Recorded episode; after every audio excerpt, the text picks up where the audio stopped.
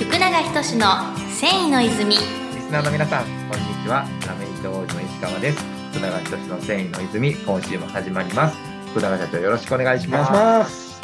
はい、社長。はいえっと、今週もですね、はいえっと、気流聖戦商事の川上様に4週連続で、えー、今回も来ていただいております。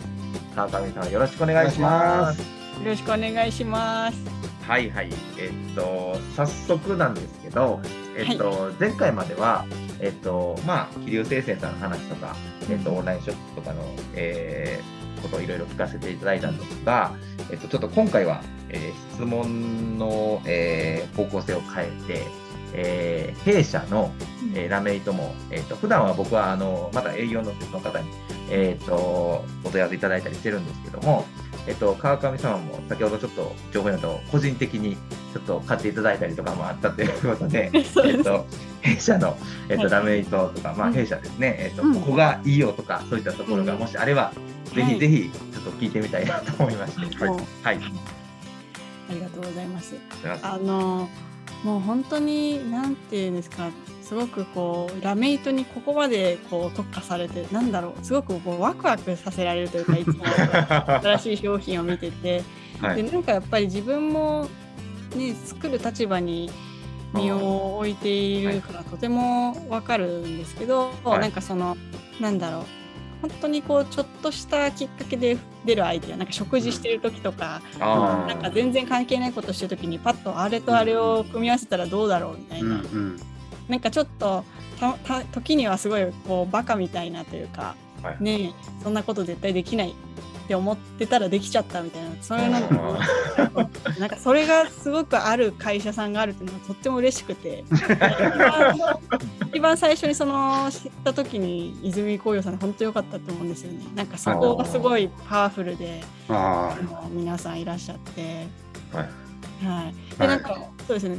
私個人的にそのあのもう学生の時からオーダーさせていただいたり、はい。はい。遊びみたいな量なんあ。はでい。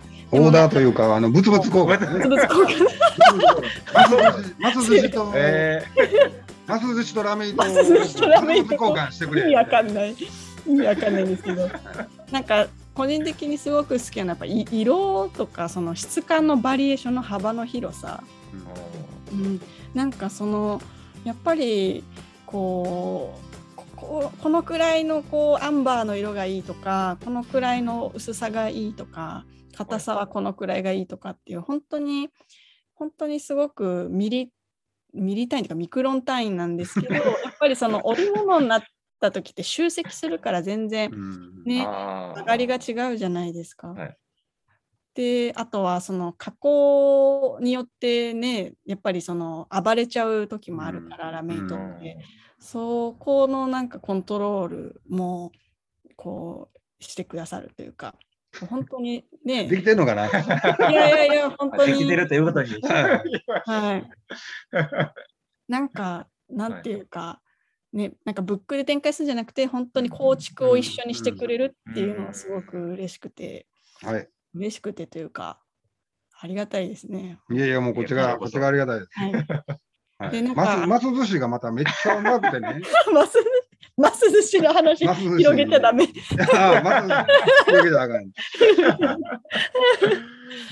なんかあとあのエコラメなんか私の実力不足でまだ全然こう何回かいろいろな生地作りでトライしてるんですけどなんか本当に私の実力不足でまだこう製品なんかそのそれこそ今自社でやってるブランドの方とかではいはい。何か使えたらいいなって思っていて、おなんかやっぱりそういうねちょっと環境に配慮したっていう視点も、うんラメでやられてるっていうのはかなり、ね、世界的に見てもすねかなり貴重な、多分ないでしょね、ないですよ、はいめちゃめちゃ大変なことをやってらっしゃると思う。う。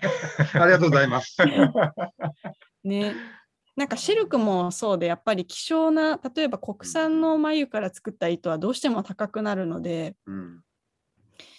あれなんですけどやっぱりその生産者さんを最近すごく知っていく中で、あ使わなきゃダメだ絶対って思っていて、うんなんかね使い方はこね旗屋の仕事というかそれはやっぱ私たちがね考えていろんねたなんかこ企画したいなと思ってますので、よろしくお願いしますこち。らこそよろしくお願いします。よろしくお願いします。はい。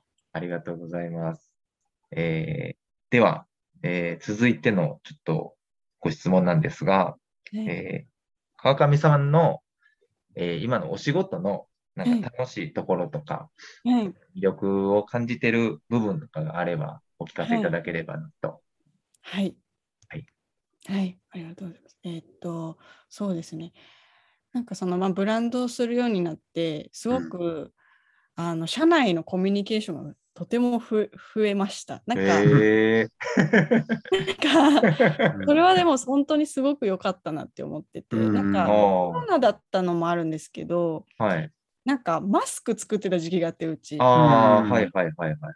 で、本当にマスクの梱包しかしないみたいな、なんかもあう、マスクがあまりに世の中になさすぎて、あ、なるほど。ね、旗屋さんのマスクがすごい売れた時期があったと思うんですけど、マスクバブルと言われてああ、ね。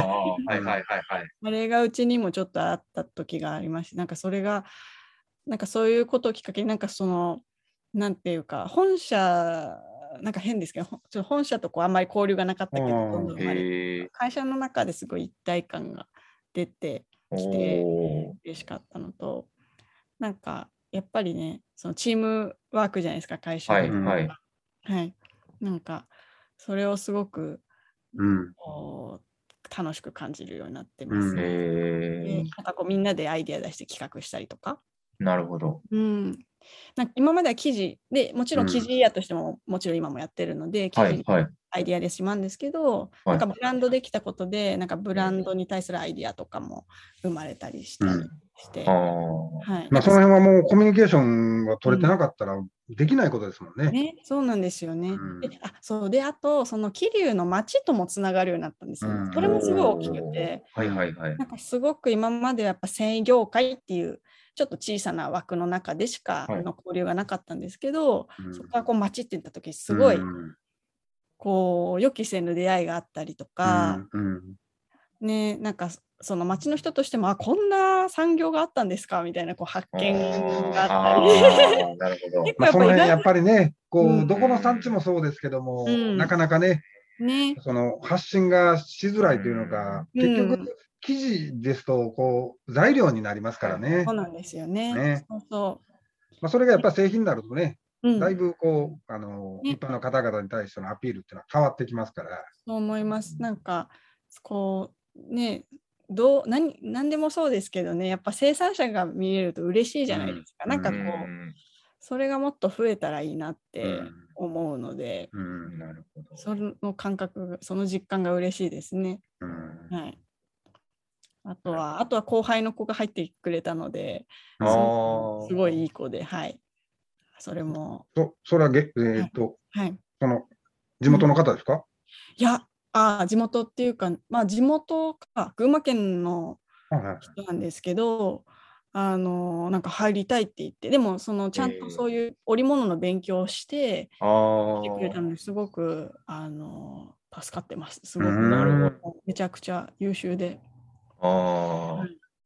今だから彼女がメインに記事企画してくれていて、おーなるほど。はい。ちょっとじゃあその話の流れからですね、はい。えっと、最後に、はい。えーこの繊維業界はい。を、まあ、今目指してるとか、なんかこう気になってる、うんえっと、方々にはい向けて、はい何か川上様からメッセージとかあれば。あ、専用機は、はい。はい。はい。メッセージ。はいえ、なんだろう。繊維業界。なんかね、でもこうんうんう、うん、この業界入りたいけど、こう迷ってるとか、なんかそういった、なんか後輩、未来の後輩みたいな。そう、はい。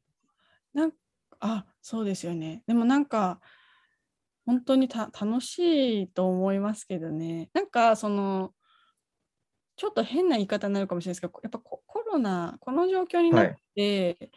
なんかかなりみ多くの会社の方々の考えが変わったっていうか、はいはい。うん。なんかちょっとオープンになった、オープンにならないともう多分生き残っていけないっていう意識があって、なんか、ね、繊維業界ってどうしてもその戦後のバブルのその高度経済成長とともに上がっ。てったのでなんか、はい。なんだろうそこを知ってる人のその過去のものとして捉えられがちなんですけど、はいはいはい。そうじゃなくて今も続いてるじゃないですか。でもなんかどうしてもなんかその過去があまりにも大きすぎて、うんあなんかどうしてもちょっとそこに引っ張られちゃってる感じがなあったんですね。もう最近はもうなんかそれがちょっとポンと一回なくなってい今みたいな。なんかあ今今の時代何が必要かなっていうなんかすごいリフレッシュされた状態をなんか感じるというかどの会社さんの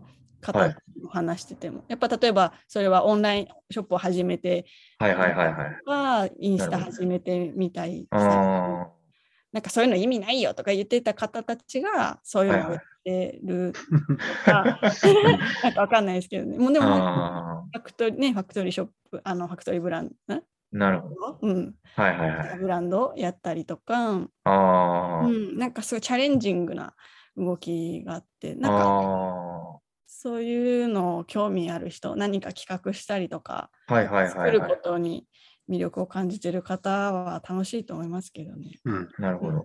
うん、タイミング的に今やと逆にチャレンジとかがしやすい時代になってるのかな。ただ経済的には多分しづらいから。なんか で会社さんによるとも思うんですけど、そうですね。うん。なるほど。うん、でもなんかでもどの会社さんも多分そうならなきゃみたいなのはうん。意識としてなんかそうですね。感じて、でなんかなるほど。そう話してて楽しい。話しててっていうことが増えました最近。ああ。まあでもあの新しいことをしようとすると、まあいわゆゆるあのスクラップビルドっていうふうに言われてるように、うん。潰さないと新しいことできない。る、うんそういう意味ではまあ今このこのコロナの状況ってうん非常にやっぱり皆さん大変な状況ですから、そうですね。あの本来潰さなあかんものが勝手に潰れていってくれたりしますから、うんまあそういう意味では、あの良いタイミングじゃないかなというふうに思いますね。ね、うんそうですね。はい。なるほど。うんはい。ありがとうございます。はいこんな感じで、いい話が聞きできましたので、この辺りで、いただければ。無理やり4回に収め切った。あ 収めた最後ちょっと強引でした。いやー、はいすみません。ではでは、すいませんが、さん、最後に、えっと、またお知らせをいただければと思います。はい。えっ、と、弊社の方では、あの、インスタグラム、まず会社のインスタグラムがあります。で、あと、その自社ブランドのインスタグラムがあって、どちらもホームページも、あの、開設しているので、はいさい。はい。こちらのリンク概要欄になっておりますので、皆さん覗いてみていただければと思います。はい。で、最後、弊社泉工業からもお知らせです。えー各種弊社の SNS ですね、インスタグラム、Facebook、Twitter、あとラジオ番組と YouTube で情報発信しておりますので、そちらも合わせて、えー概要欄からチェックしていただければと思います。はい。ということで、えー、川村さん、4週にわたって、えーありがとうございました。ありがとうございましたありがとうございました。楽しかったです。世界の人々に飾る楽しみをお届けする泉工業株式会社福永仁の繊維の泉。この番組は提供後染めラメイトメーカー泉工業株式会社。プロデュース制作キラテン。ナビゲーター順天堂でお送りしました。